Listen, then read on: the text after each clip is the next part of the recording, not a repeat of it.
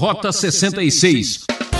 Não dá para a gente desenvolver uma fé amadurecida sem estudar e ficar nessa de só pura emoção, adrenalina, o cristão Coca-Cola, gás puro. Não dá, não, precisa estudar também.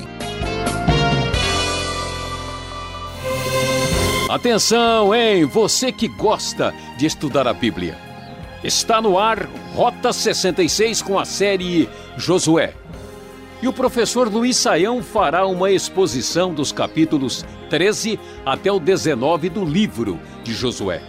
O tema da aula de hoje será Desenhando o Mapa. Este é o momento onde o povo de Israel começa a tomar posse da terra prometida.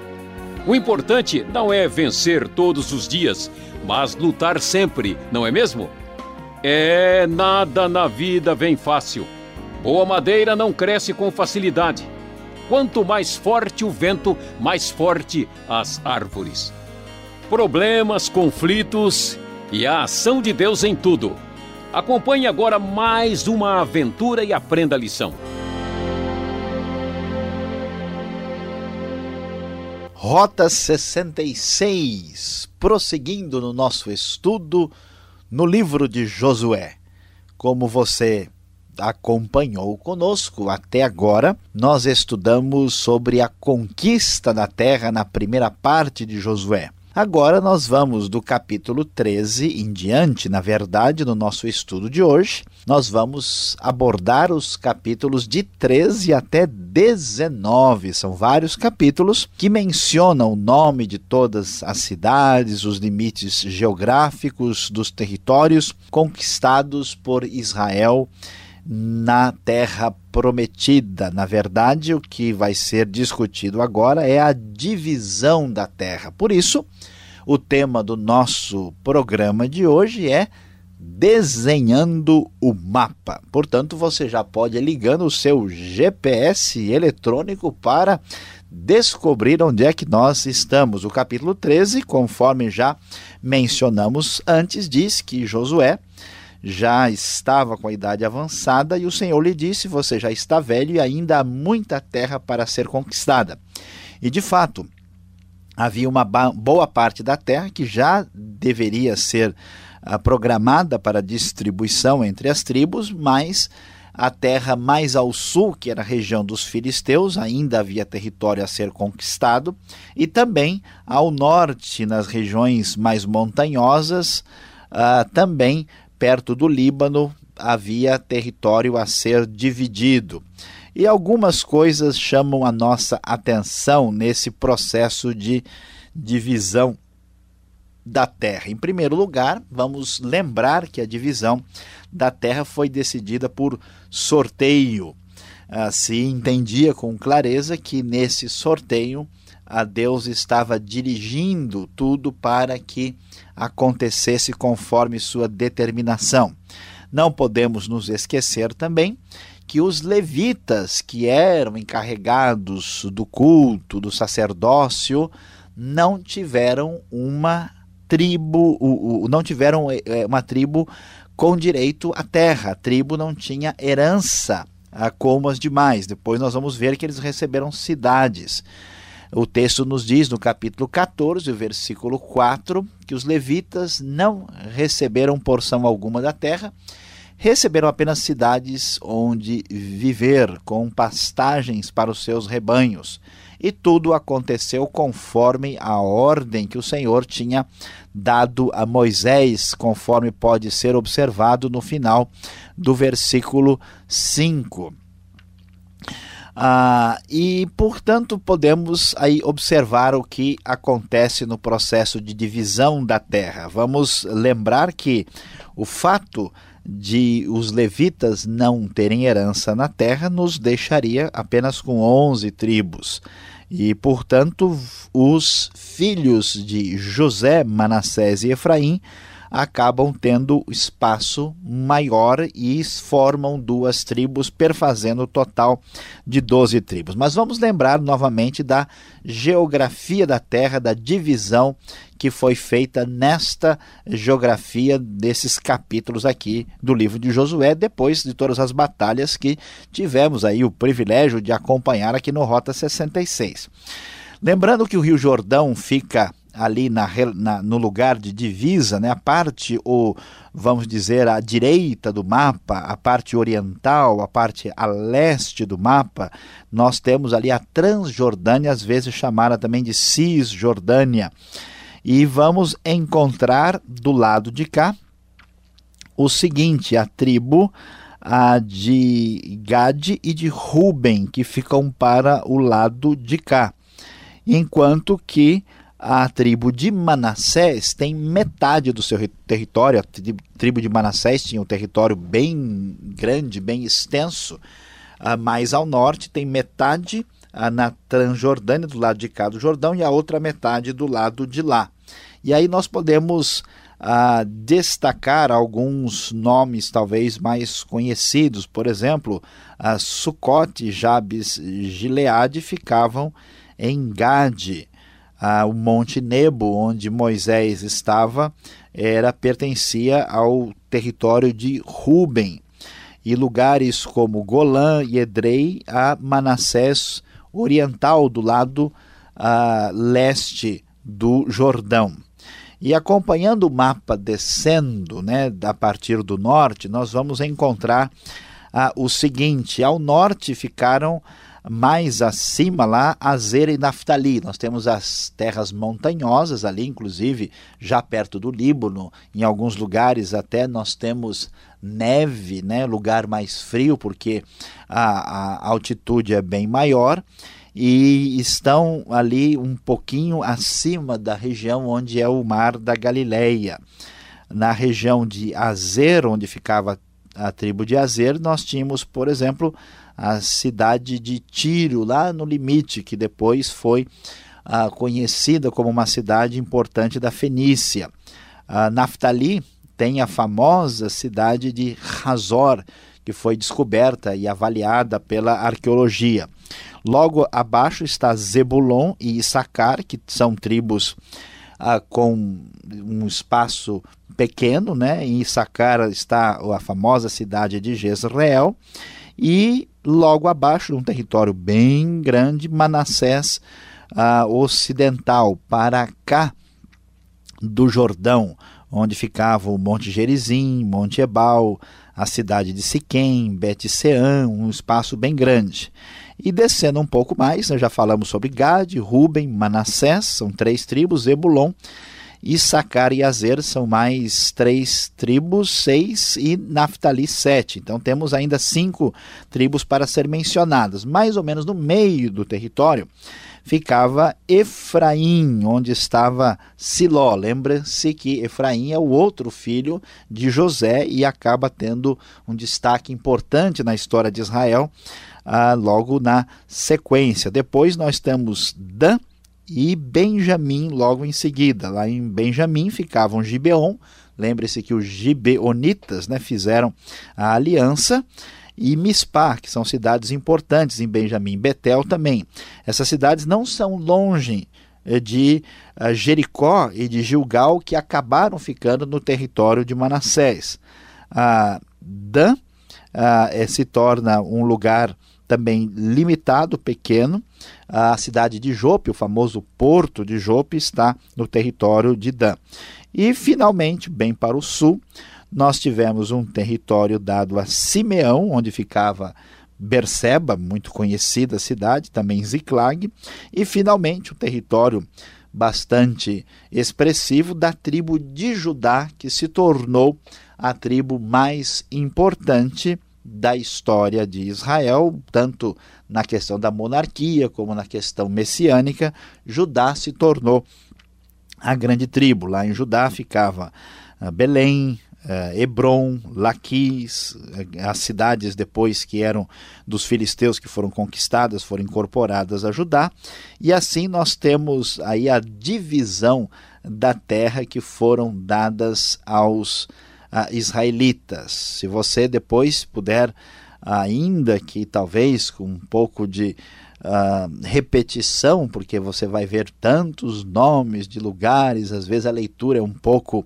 cansativa. Quando você lê na nova versão internacional, fica um pouco mais fácil de entender. Você vai poder observar o nome dos descendentes das tribos, daqueles que foram os líderes dos seus clãs que foram responsáveis ah, pela administração, domínio daqueles territórios e cada uma das localidades das cidades que foram ah, distribuídas e dadas aos ah, filhos de Israel.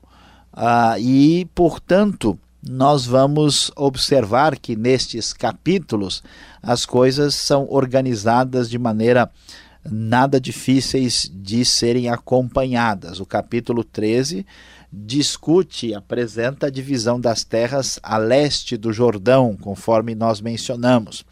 Capítulo 14 uh, ah, menciona o que acontece a oeste de Jordão, enfatiza o fato de Caleb receber a cidade de Hebron capítulo 15 destaca as cidades e as terras que foram dadas a Judá, a grande tribo a, do Reino do Sul.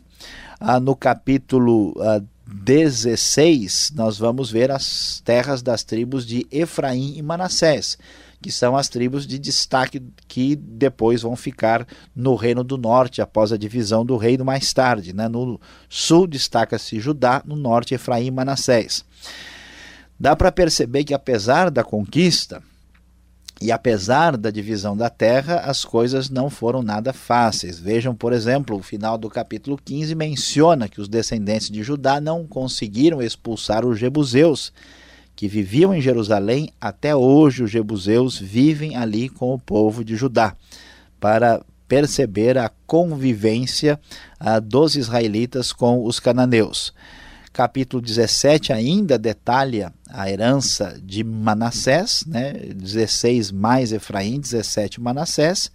18 fala sobre o restante da terra, enfatizando as outras tribos que não foram ah, de, detalhadas. Nós vamos ver, por exemplo, Benjamim, que vai aparecer no 18, no 19 ah, surge a divisão da terra dada a Simeão, a Zebulon, a Issacar, a Azer, Naphtali e Dan. E finalmente, capítulo 19 termina dando uma palavra sobre as terras dadas a Josué. Quando terminaram de dividir a terra em territórios delimitados, os israelitas deram a Josué, filho de Num, uma herança no meio deles, como o Senhor tinha ordenado deram-lhe a cidade que ele havia pedido, Timnat Sera, nos montes de Efraim, onde ele reconstruiu a cidade e se estabeleceu.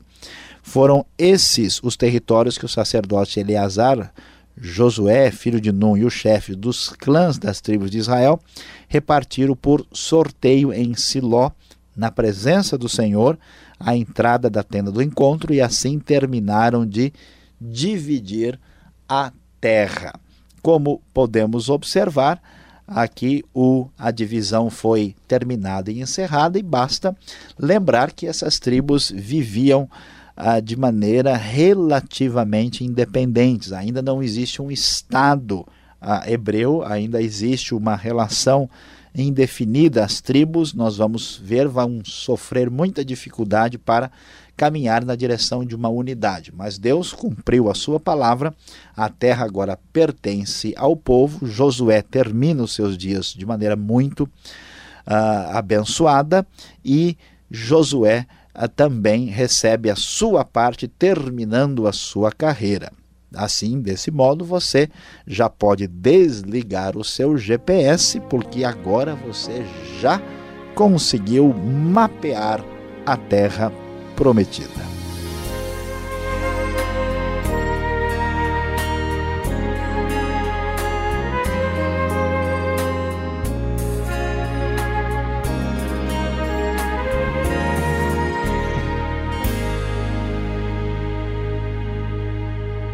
Você que chegou agora, esse é o programa Rota 66, o caminho para entender o ensino teológico dos 66 livros da Bíblia. Estamos estudando o livro de Josué, destacando os capítulos 13 até o 19. Tema desta aula: Desenhando o mapa. Rota 66, que tem produção e apresentação de Luiz Saião, criação e redação Alberto Veríssimo e na locução Beltrão, seu amigão. Marque lá. E-mail rota66 arroba transmundial.com.br. Uma realização transmundial. É, você tem alguma dúvida? Então vamos para a segunda parte.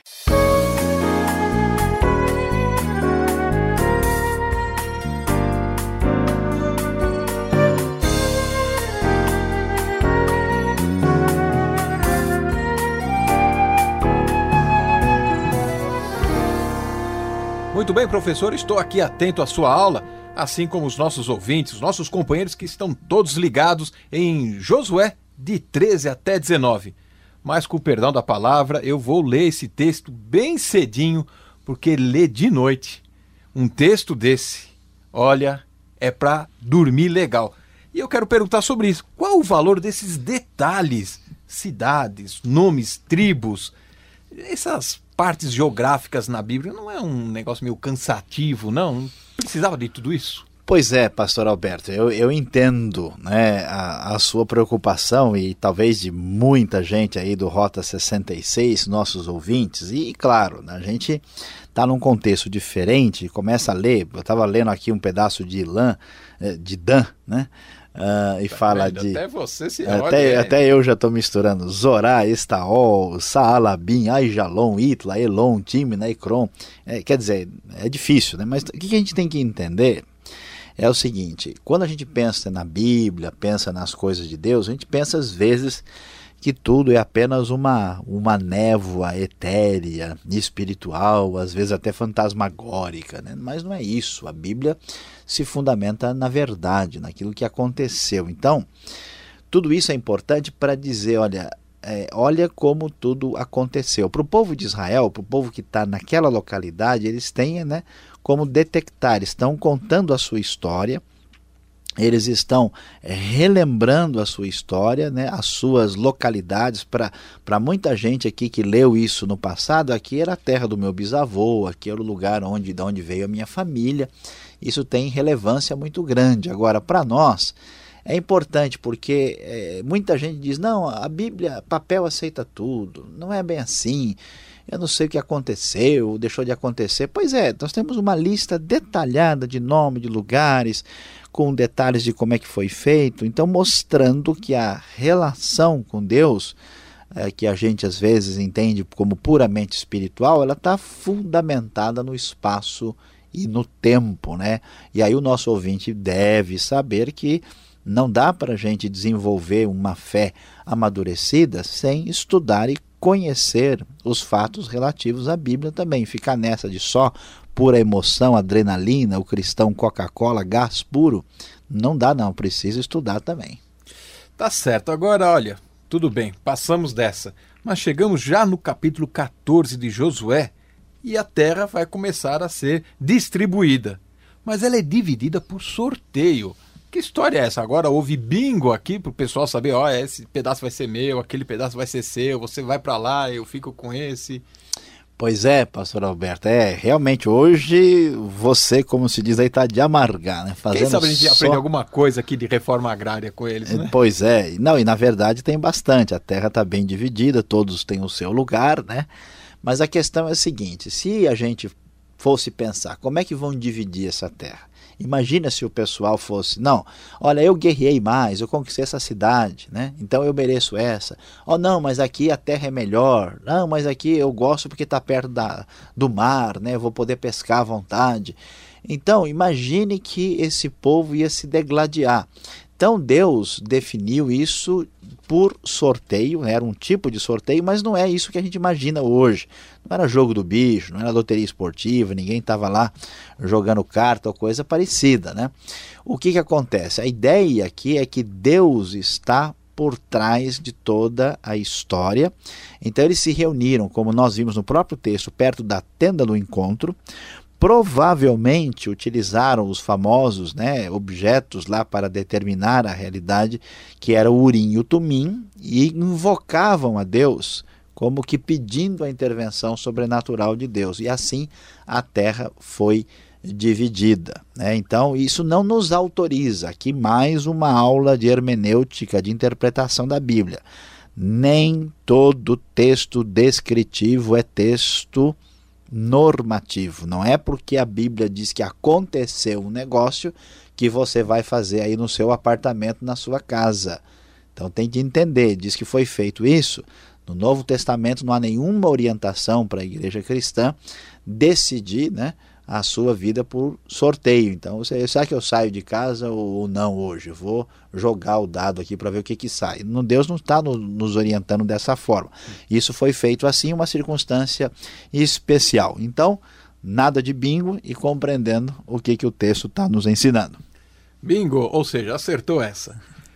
Entendido esse ponto, Vemos depois, em todos os capítulos que se seguem, que os israelitas, o povo aqui, eles não expulsaram os cananeus como Deus tinha né, planejado ou prometido para eles: olha, vocês vão expulsá-los para é, tomar posse. Mas isso não acontece conforme a ordem de Deus. Por quê? Pois é, pastor Alberto, eu acho que todo mundo já enfrentou aquela situação em casa uh, que nós todos temos, que é a seguinte: depois eu resolvo isso aí. Então tem um negócio lá que você diz que vai. Eu já ouvi essa história. Jogar fora, tal. Falar, ah, agora eu estou ocupado, né? Por que, que a gente faz isso? Porque isso não é prioridade. Por que, que não é prioridade? Porque a gente tem uma ideia diferente, talvez, do que deve ser, do que é a realidade. Os israelitas, mesma coisa, eles têm as prioridades dele, deles, né? Deus disse, mas sabe como é que é? Não precisa de tanta pressa assim.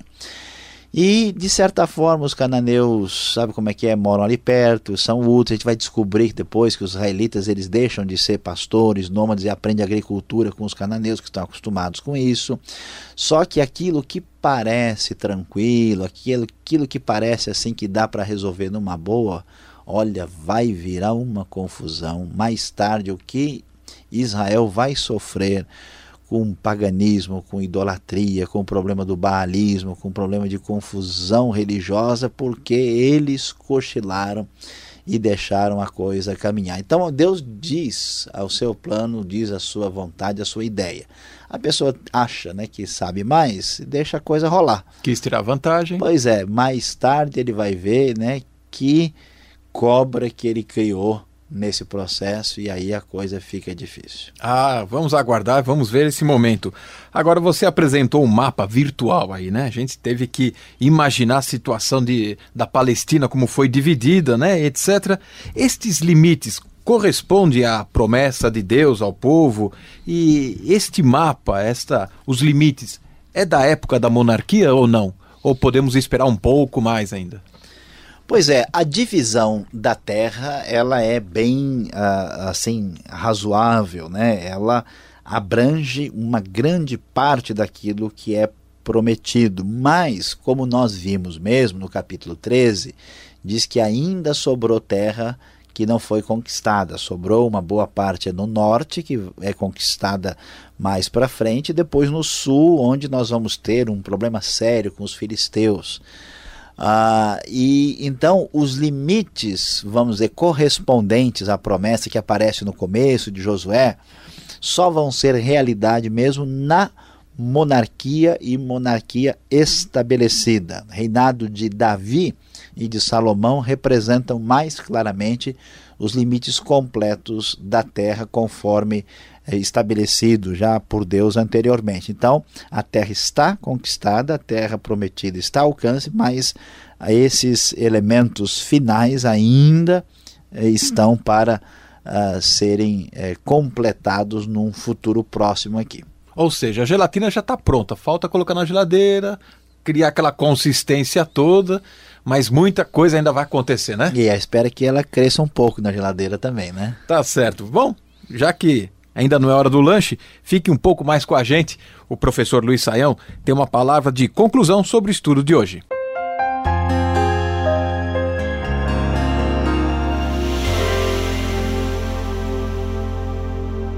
Hoje você estudou conosco aqui no Rota 66, os capítulos de 13 até 19 do livro de Josué.